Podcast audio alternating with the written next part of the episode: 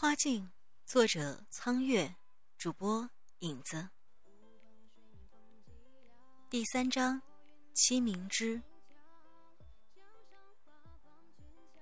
小丫头，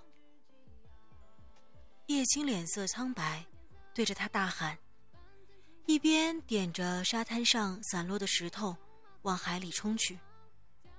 这个丫头不要命了，居然下海去，在海啸来临的时候，居然下海去了。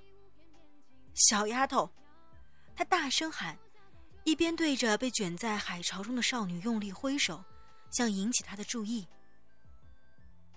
他的手脚已经越来越动得缓慢了，似乎已经用尽了最后的力气。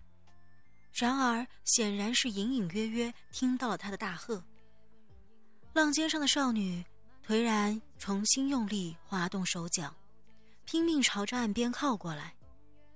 叶青飞奔到了海边，在那一瞬间，一个大浪卷来，那个浪大得出奇，远远看来不过如此。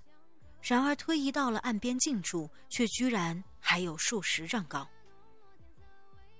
小鱼显然是拼尽了最后一口气，借着大浪的助力，拼命往沙滩上游来。然而，不知为何，却又突然间被扯去三丈，几乎淹没在水里。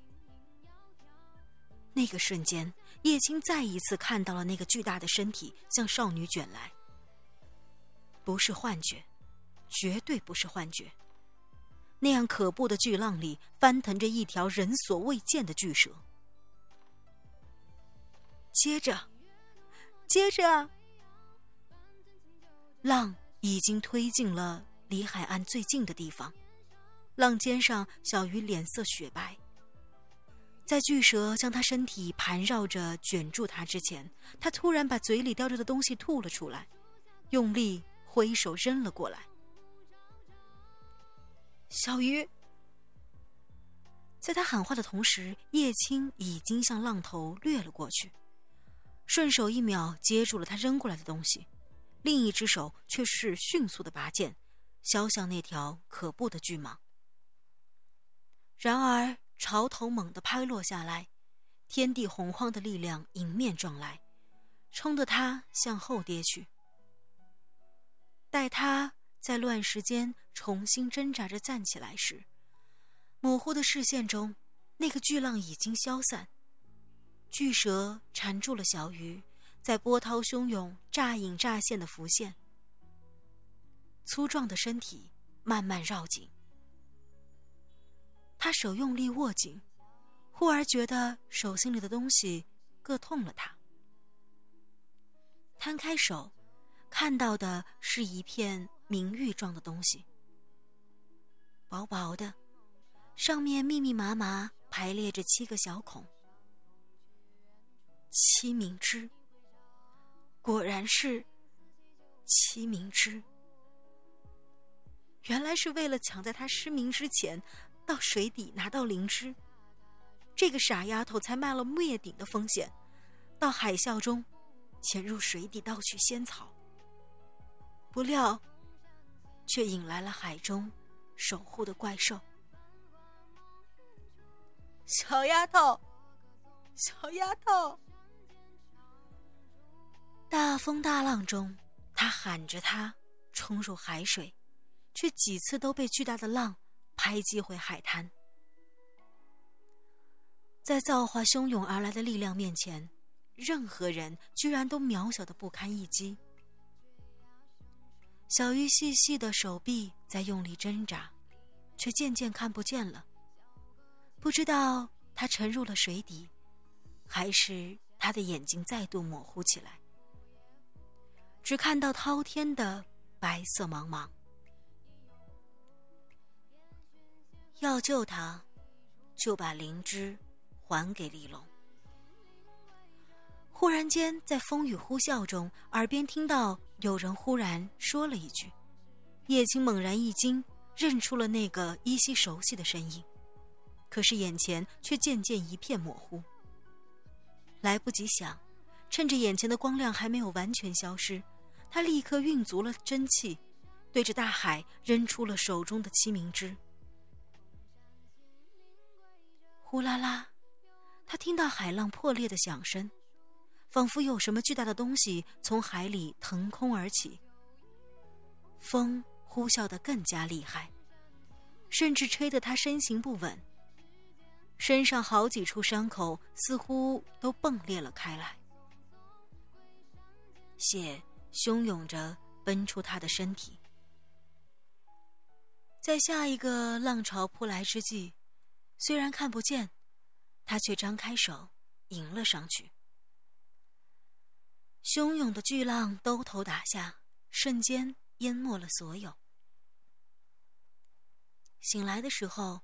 已经在崖上的茅屋里面，雨水滴滴答答的从屋顶的破洞里往下流，有几滴居然还飞溅在脸上。叶青无力的转了一下头，想避开雨水，却听到有人在抽抽搭搭的哭。小，小丫头，神志慢慢的拉近了。视线清晰起来，叶青看到了近在咫尺的脸，红肿的眼眶宛如两只桃子。他慢慢微笑了起来，叫他：“臭大叔。”他依旧不服气的反击着他的调侃，抽着鼻子，然而眼眶红红的，泪水还在不停的滴落，笨得像头猪一样。干嘛？干嘛把灵芝扔回水里啊？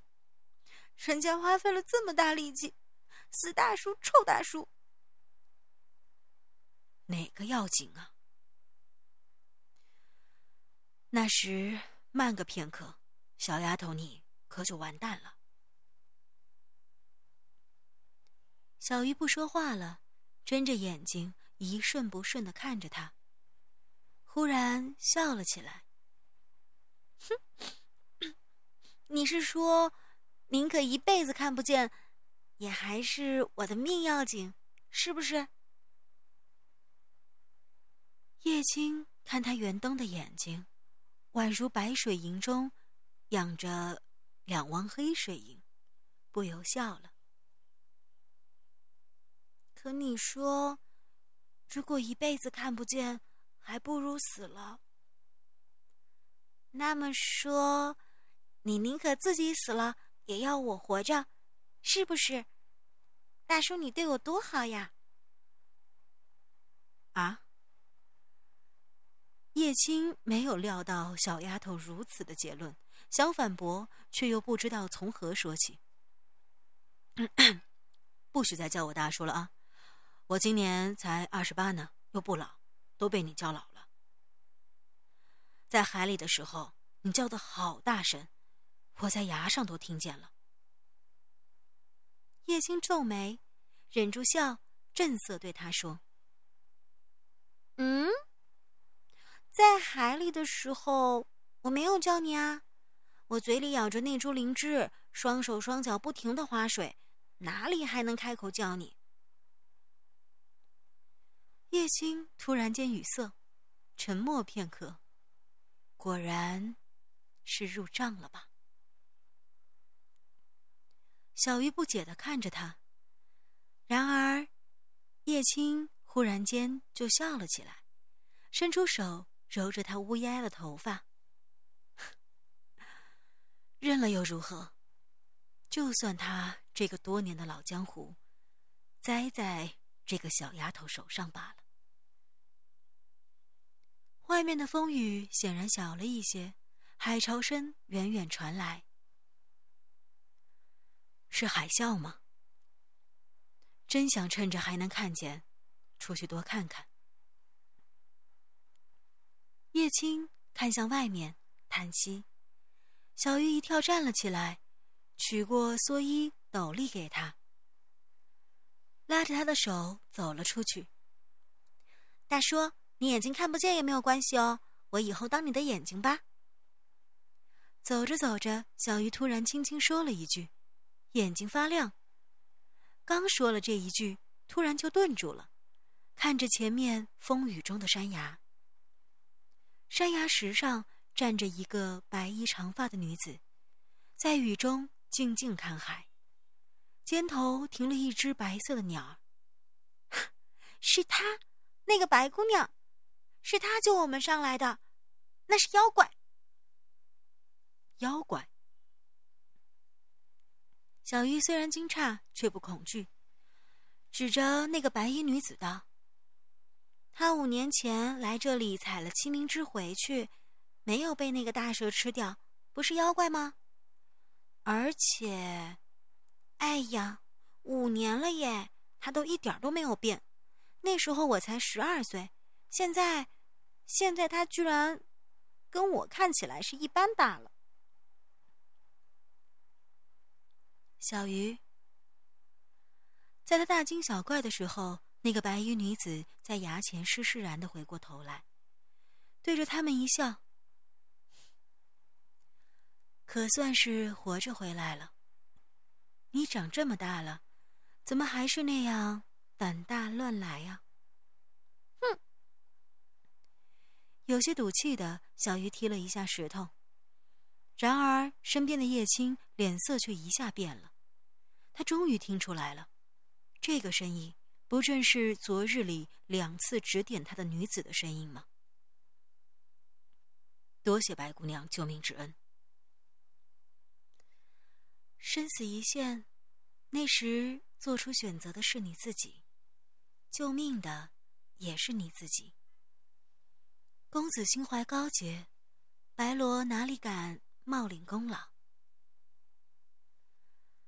他微笑的时候，眼角的垂泪痣盈盈欲滴，然而眼神中却是淡淡的。我不过是来往于深山大泽，采集花草树木，路过随口说了两句而已。不必介怀。风雨中，他转过身去，重新看着底下的海面，忽然间再度微微笑起，抬手指着崖下的鬼神渊：“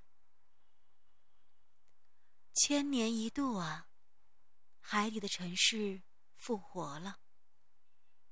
你们来看。”抬手，肩上的白鹦鹉飞了起来，停在他指尖。复活，复活！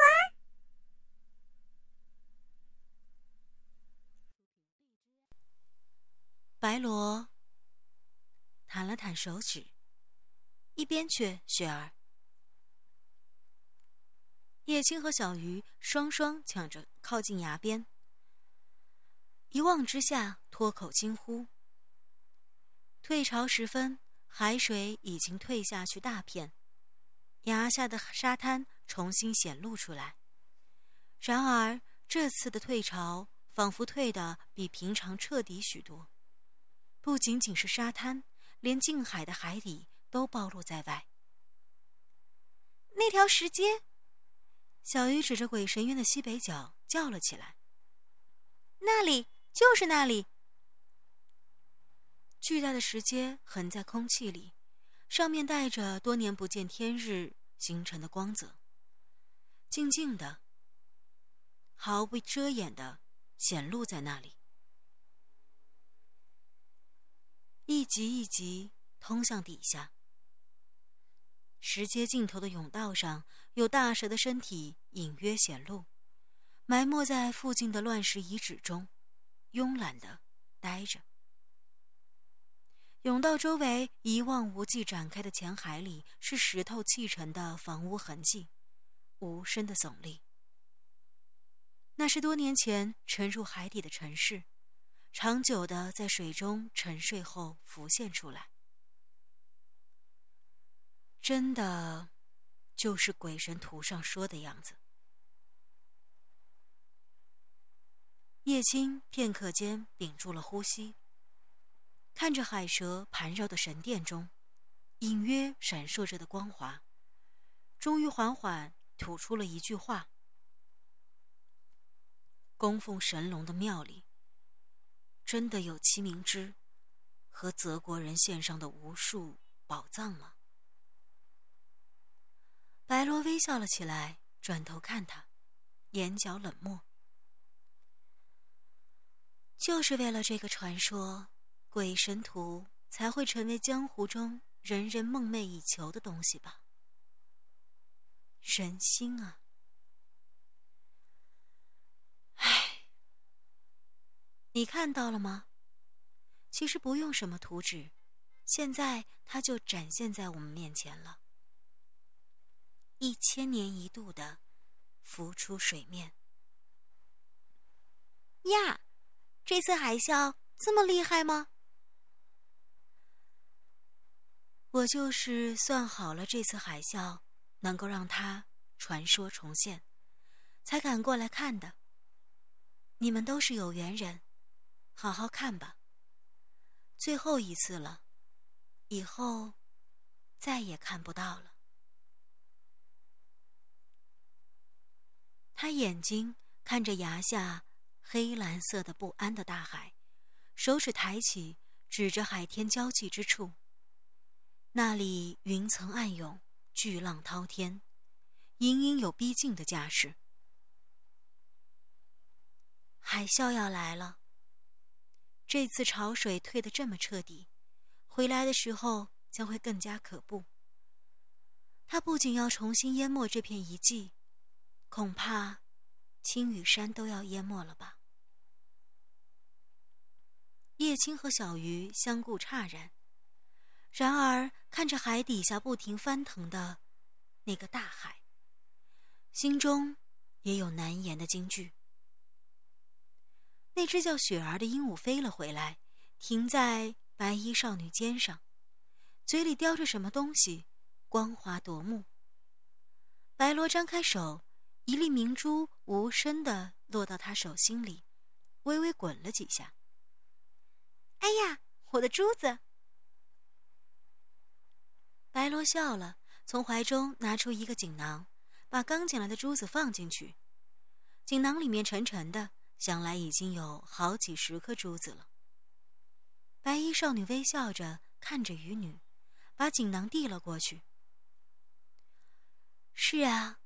雪儿，她刚才一直飞来飞去的找，把这样的明珠到处乱撒，可真是任性啊你！我们该走了，去临近的山峰上看海啸吞没一切的景象吧。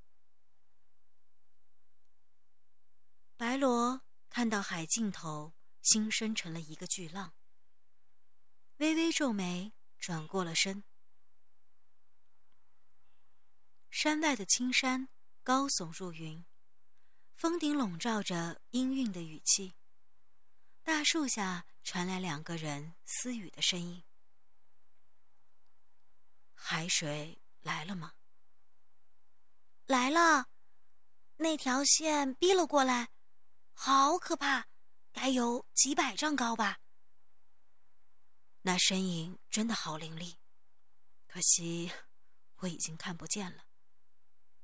嗯，我说给你听，你看，进了进了，好大的浪！